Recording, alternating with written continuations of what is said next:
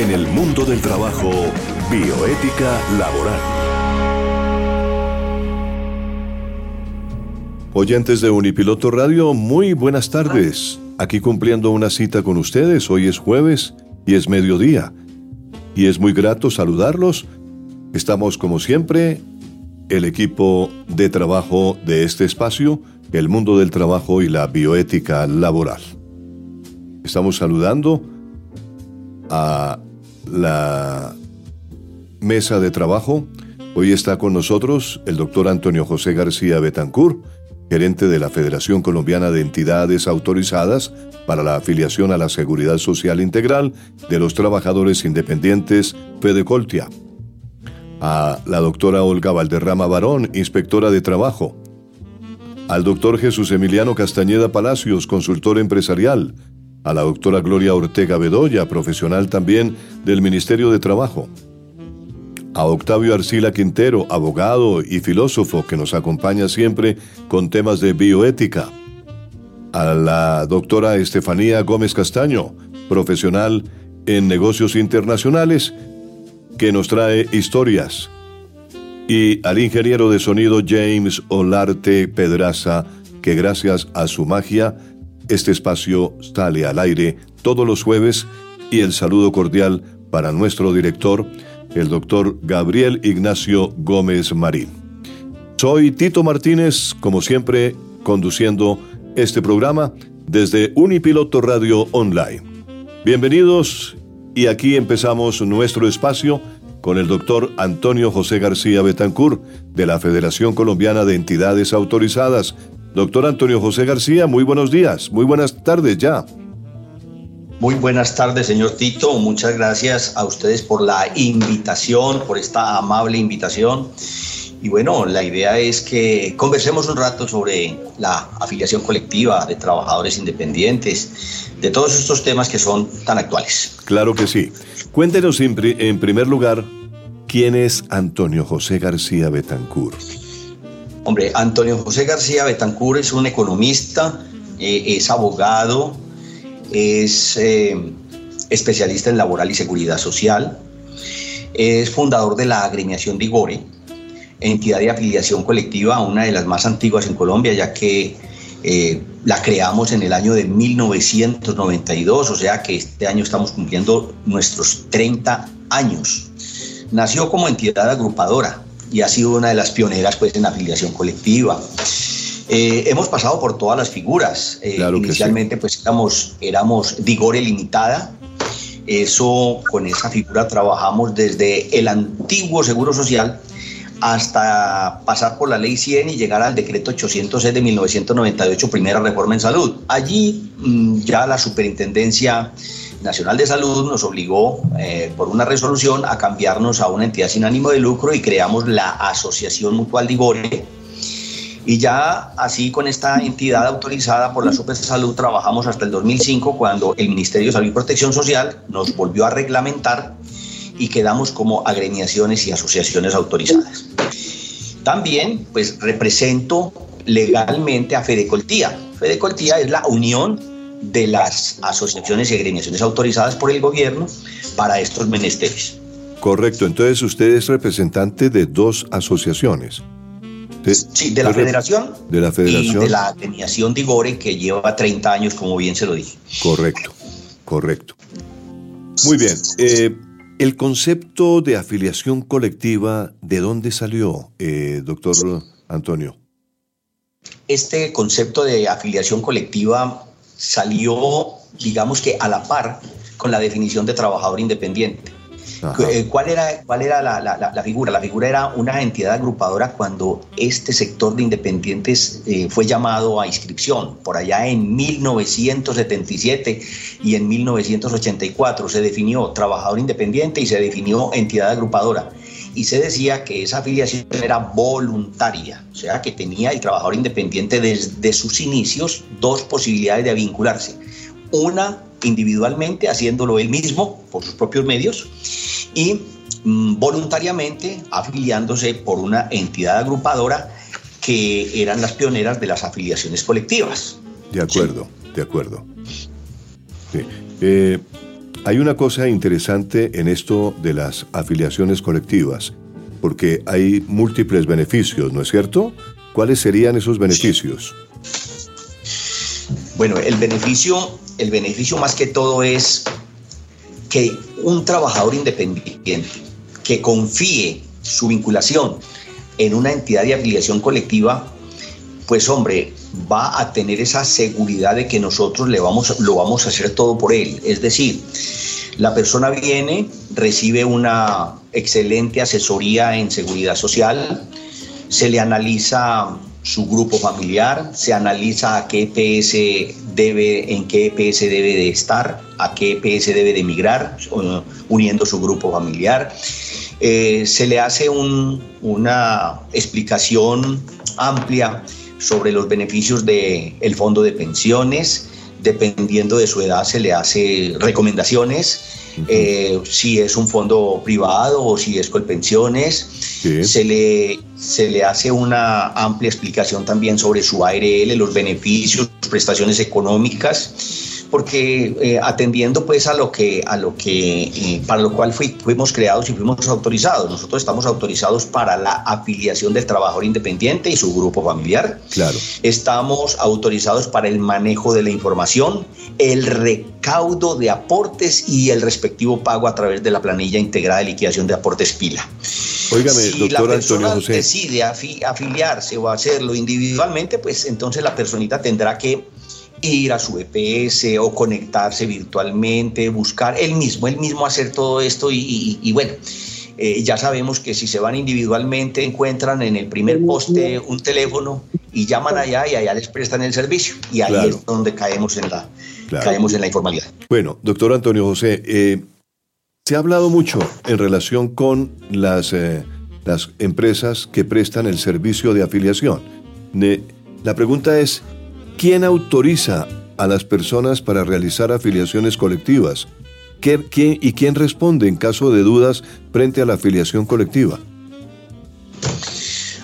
Hombre, excelente, pregunta, señor Tito. Eh, quien nos autoriza en este momento es el Ministerio de Salud y Protección Social, previo el lleno de unos requisitos muy, muy exigentes. Eh, eh, de acuerdo con, el, con los decretos 2315 3615 y 2313, eh, ah, claro, 3615 del 2005 y 2313 del 2006. Allí están los requisitos para que una persona eh, natural o jurídica mm, busque, la, busque la, aprobación del ministerio y pueda ser, y pueda ser autorizada para que realice todas estas afiliaciones. O sea, para que actúe como una entidad de afiliación colectiva debe de tratarse pues de una entidad sin ánimo de lucro con el fin de brindarle a los trabajadores independientes pues una excelente asesoría y que todo, ante todos los pagos se hagan en debida forma. Con la seguridad social pues no se juega y la verdad es que se debe de tener mucho, mucho juicio y realmente estas, estos requisitos eh, no todo el mundo los cumple. Por eso acuden a crear en, una cámara de comercio, una, digamos, una sociedad tipo SAS y, empiezan la gente a, a trabajar informalmente, sin llenar estos requisitos frente al ministerio. Claro. Mire, yo voy por la calle y en un poste de luz veo un aviso que dice afíliese a Seguridad Social y, y, me dice el precio de la afiliación por tanta plata y me dan ahí un teléfono, ¿esas personas están autorizadas que hacen publicidad así abiertamente en la calle? No, señor, de ninguna manera están autorizados, porque es que, eh, digamos que nosotros que estamos autorizados, de ninguna manera pudiéramos eh, publicitar nuestros servicios eh, ensuciando, por llamarlo de alguna manera, las paredes y los postes, y, o sea, contaminando visualmente, ¿sí? Donde nosotros, que somos autorizados, hiciéramos eso, tenga la plena seguridad que nos sancionan inmediatamente los municipios, porque eso es contaminar visualmente. ¿Y quién lo sanciona? Ahora, perdón. ¿Quién, quién lo sanciona? Nos sancionan los municipios. Los municipios tienen esa facultad a través de los espacios públicos. Espacio público inmediatamente tomaría las fotos y, levantaría y haría las, respectivas sanciones. Correcto. Pero en este caso, estas personas, pues, a ver, en ciertos municipios, eh, eh, digamos, han sido permisivos y, bueno, hacen ese, ese tipo de, publicidad, además de del volanteo. Uno va por las principales ciudades, por los, por los, digamos, por el parque por los, por los centros de urbanos y no ha de faltar quien le entregue a usted el papelito y le dice que si necesita seguridad social, a usted le entregan un volantico eh, muy sugestivos y le dicen que por 60 mil pesos lo afilian y, y, raya con la osadía de, la publicidad y la exageración donde le dicen y presente este volante y, obtiene un, y obtienen un descuento del 10%. De manera que entonces eso no se puede hacer. Nuestra publicidad debe de ser al lado de la institucionalidad. Eh, nuestra publicidad debe ser por redes sociales, debe de ser pagada en radio, en televisión, en medios de comunicación y últimamente muy exitosos en redes, en redes sociales. Claro. Eh, doctor Antonio José, ¿qué, ¿cuál es la diferencia entre afiliarme directamente como independiente ¿sí? o afiliarme a través de una agremiación o asociación? Vea, la diferencia es, digamos, servicio. Yo quiero servicio, yo quiero, yo quiero estar tranquilo. Yo vengo a una autorizada. Eh, si estoy desconfiando de esa autorizada, entonces ingreso a la página de, del Ministerio de Salud o al Ministerio del Trabajo o a la UGPP y verifico que esa, que esa entidad de afiliación colectiva, primero que todo, tenga su autorización. En segundo lugar, yo me dirijo me dirijo a través de las redes sociales, pido una cita o voy personalmente, me afilio una única vez, voy, me dan la asesoría completa en salud, pensión, riesgos profesionales, caja de compensación. Yo, digamos, como independiente en, en una hora por tardar, salgo de la entidad de afiliación colectiva y quedo ya afiliado. O sea, yo estoy economizándome un tiempo. En cambio, si yo me voy solito, yo debo de ir a una EPS, luego de que tramite allí mi afiliación, debo de ir al fondo de pensiones, al que más me convenga, eh, no sé cuál sería mi situación pensional, si soy un hombre o una mujer eh, ya entrado en años, ya llegando a mi pensión. Bueno, todas esas, todas esas asesorías son valor agregado de mi entidad de afiliación colectiva. Ahora, el trabajador independiente es olvidadizo, es olvidadizo. Eh, digamos que va a llegar la hora de, pagar eh, a través del operador la planilla pila y pues seguramente unos pues no la sabrán hacer, otros no tienen la tecnología, otros prefieren que le hagan el, el, pago en debida forma, porque si un pago, si uno en este momento no logra elaborar bien su planilla integrada de liquidación de aportes, puede que una entidad como la UGPP lo requiera y le haga un proceso de fiscalización o por, o por estar evadiendo o por estar eludiendo. De manera que entonces usted va más seguro, más seguro en la entidad de afiliación colectiva. Además de que aquí tenemos un sistema de cobro. Por ejemplo, si la persona se nos está quedando un poquito, puede que no se haya acordado de pagar la cuota a tiempo, entonces se le está recordando, pague su seguridad social, tiene plazo hasta tal fecha.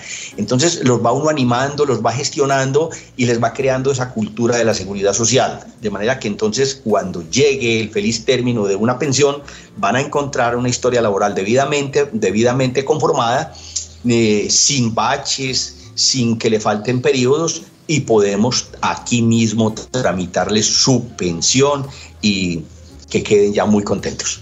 De manera que entonces es ahorro de tiempo, ahorro de dinero, ahorro de todo. Ahora, si se van para el, si se van para el poste, pues a lo mejor resultan es estafados, estafados.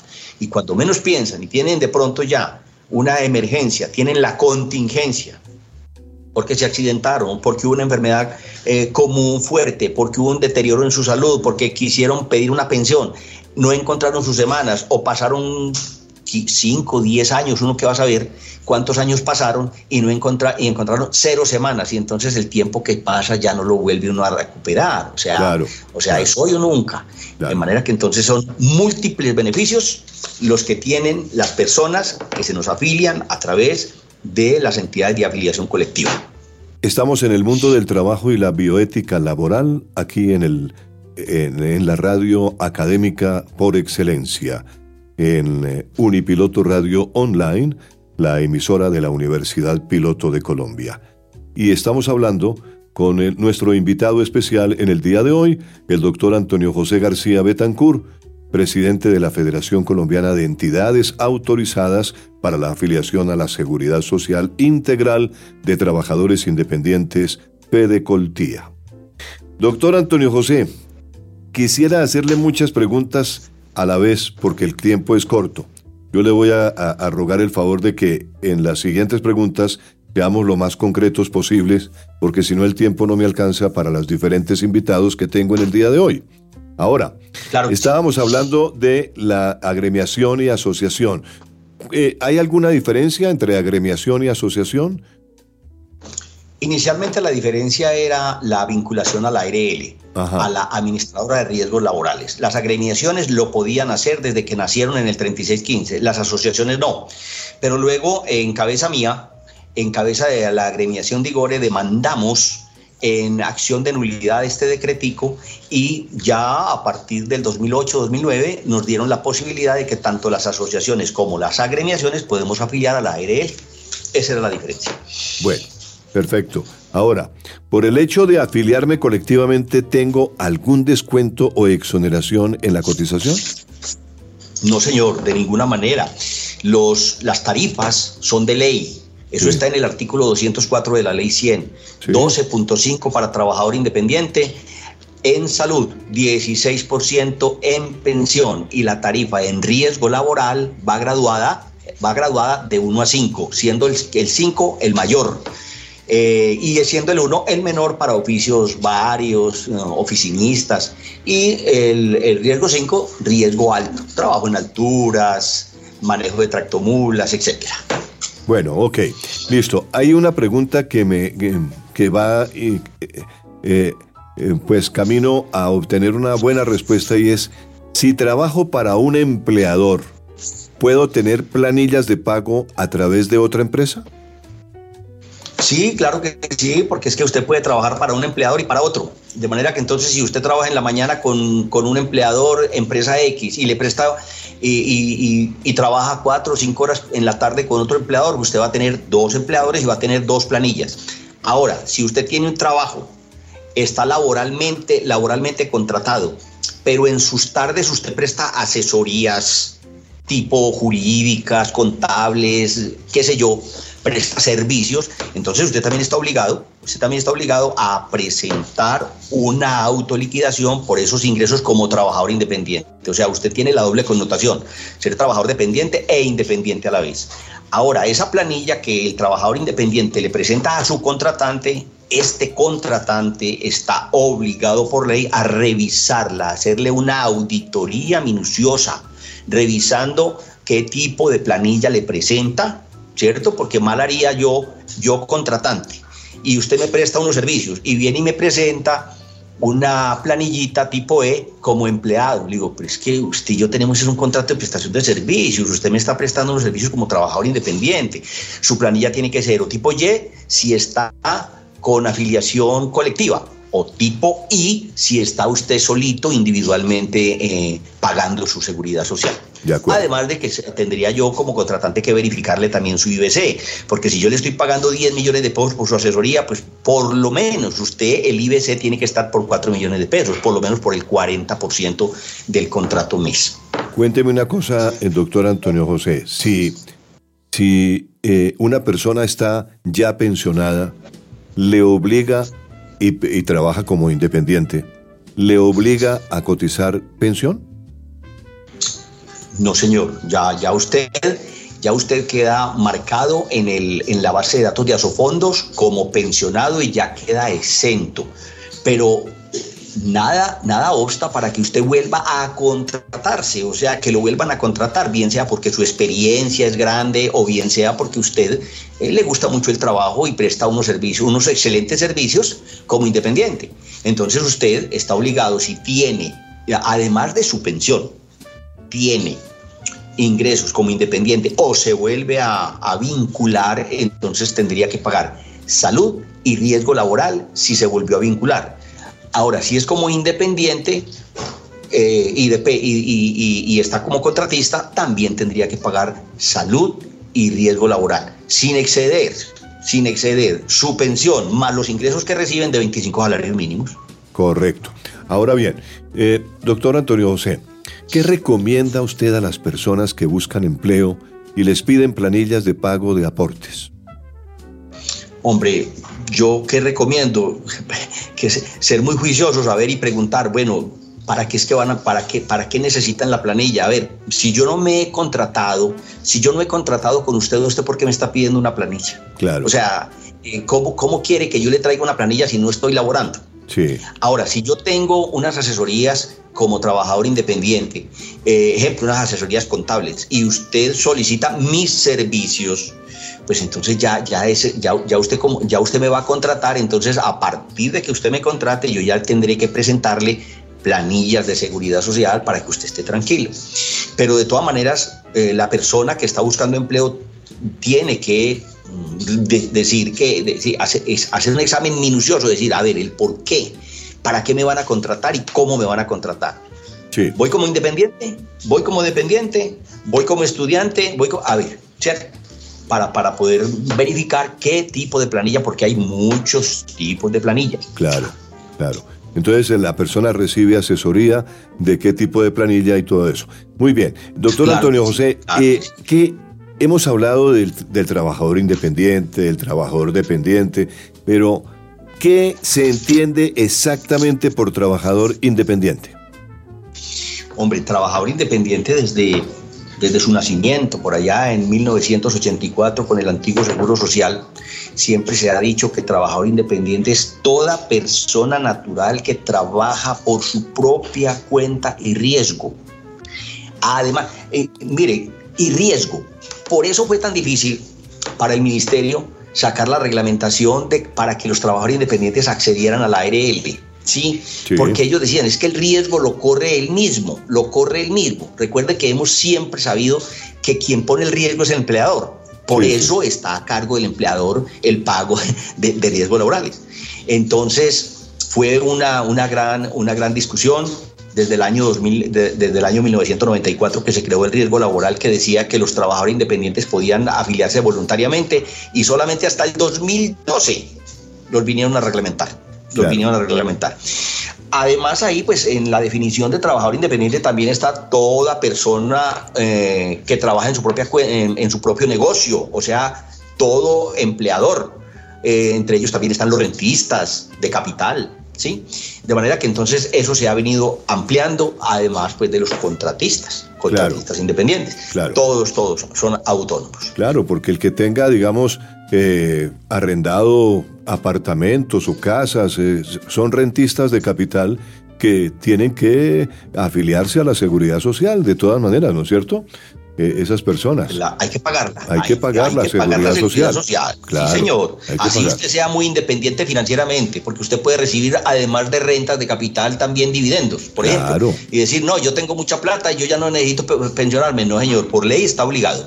Por, ley, está obligado por ley está a pagar salud, y pensión por lo menos. ¿Y eso con base en los decretos, leyes, cuáles? ¿Cuáles son las leyes? Desde la ley 100. Desde, la, ley 100, estamos obligados y además, y además pues eh, eh, ley 797 reforma en salud eh, y toda la reglamentación que nos, que, nos, que nos rige a los trabajadores independientes, porque es mucha, mucha, muchas los decretos y muchas las leyes que nos, que nos tocan.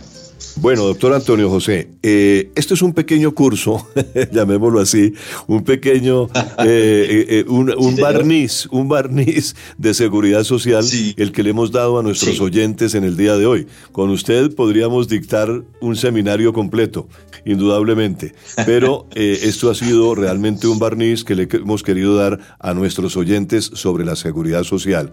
Le agradecemos, pero profundamente, que el doctor Antonio José haya tenido estos minutos para la radio académica por excelencia, que es eh, Unipiloto Radio Online, la radio de la Universidad Piloto de Colombia.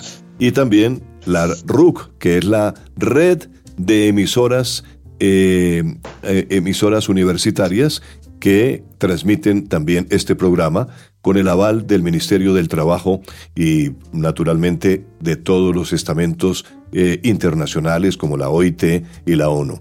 Gracias, doctor eh, Antonio José, por estar con nosotros. Queda usted invitado cordialmente para otra oportunidad.